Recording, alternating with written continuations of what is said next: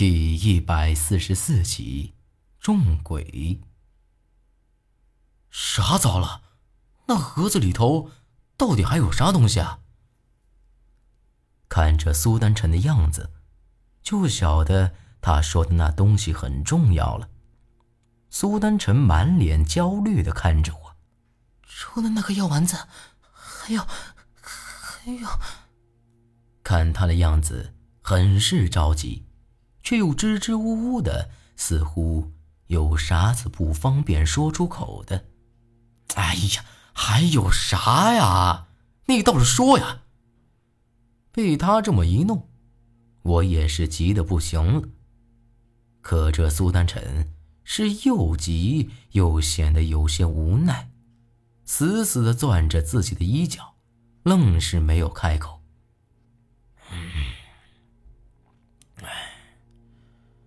还有他的血。刚才还扯着呼噜的八子里，这会儿有些不耐烦的说了一声，翻了个身。这这有啥不好说的呀？不就是一点血吗？我还以为有啥大不了的事儿呢，吓死我了！我总算松了一口气，真搞不懂，就这么屁大点的事儿，苏丹晨急个什么呢？你不晓得，那个是，可是我头回来事儿的时候，那是用来祭山鬼的。我这么一说，他倒是更急了，脸都憋红了。苏丹臣话没说完，脸上是又红又羞，干脆转过身，低着头不作声了。哼。难怪他支支吾吾的不好意思开口呢，原来是这么回事儿这种事儿，倒还真不大好意思说出口。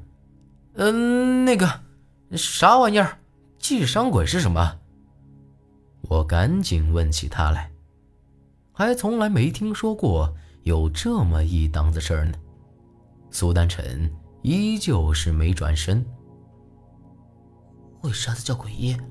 除了医术高明，能对付一些邪祟之外，更重要的是，寒门鬼医自古以来都有个规矩，得祭山鬼，否则就没法子学这医术，能对付一些邪祟，那靠的都是山鬼的力量，一直到死，那东西都丢不得。现在我的，我都没了，这诡异之术就没法子对邪祟了。搞了半天。苏丹臣是在担心他这身本事没了，我还以为是啥要命的大事呢。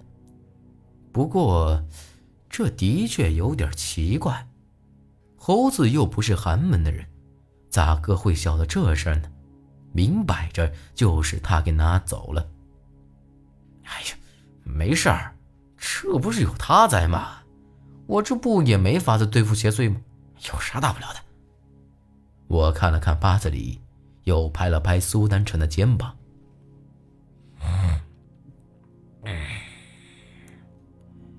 是韩半仙告诉你这些的。刚才还鼾声如雷的八子里，这会儿突然开口问了这么一句。苏丹晨这会儿才稍微好了点嗯了一声。八子里直接坐了起来，皱着眉头。将苏丹晨打量了一番，哼，狗屁的祭山鬼！你过来，我瞅瞅。苏丹晨有些害怕的看了看坝子里，还是往他那边挪了挪。这坝子里直接一把就将苏丹晨的手迅速抓了起来，用那捞尸锁前头的钉子在他的手腕上直接插了下去。这速度很快，搞得我都没反应过来，就听到苏丹晨痛苦的大叫了一声：“莫动！”八子里冲苏丹晨吼了一声，但我看苏丹晨的样子，压根儿就经受不住这些疼痛。大伯，你这是做什么？快松开他！我赶紧过去。想要让八子里住手，可这手还没伸过去，八子里直接冲我小腿一脚，一个不稳，就直接摔了一跤。滚开！八子里冲我狠狠瞪了一眼，而这会儿我才发现，这钉子已经插进去了小半截了。诡异的是，居然发出了一阵滋滋滋的响声，就像是烧红的铁烙在肉上一样，还冒着一股股白烟。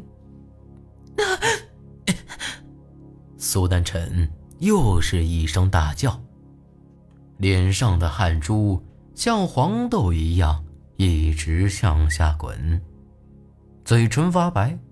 脸上却突然出现了一股股黑气儿，像一条条树根儿在脸上乱窜。八子里一看这情况，赶紧将那钉子拔了出来。而这下，苏丹晨也身子一歪，像一滩泥巴一样，直接瘫倒在地上。八子里扯了一条布条子，将他的手腕子给缠了起来。眉头挤在一起，神情极其严肃。我赶紧爬起来，准备将苏丹臣抱起，但八子里立马制止了我：“等等，等那个黑气散去了再去动他。这这他是咋了？这下我也不晓得该咋办了。苏丹臣咋个会突然就变成了这样？”这明显和那血有关系。八子里这会的脸色也有些发白，额头都已经冒汗了，冲我摆了摆手，喘了几口粗气。看样子，刚才这么几下，他也出了不少力气。刚过了一小会儿，八子里才抹了一把额头的汗，看了看地上的苏丹晨。哎呀，这女娃遭了罪呀！狗日的老东西！看得出来，八子里对苏丹晨很是疼爱。他咋个会这样啊？难道是中了蛊毒？是韩半仙那老东西做了手脚吗？我忧心忡忡的看着地上的苏丹晨，这会儿。他脸色的黑气已经慢慢在褪去，只不过时不时的还有几条黑线在脸上窜。这很像是中了蛊虫之后的症状，但却又有点不大一样。八子里叹了口气，说道：“唉，要是蛊毒，他自个儿能不晓得吗？”这是中鬼！中鬼！我吃惊的看着八子里。我虽然没啥本事，但有些子怪事儿传闻，倒也听过不少。这众鬼还是头一回听说。八子里摸了摸苏丹晨的手，点了点头。说多了你也不懂。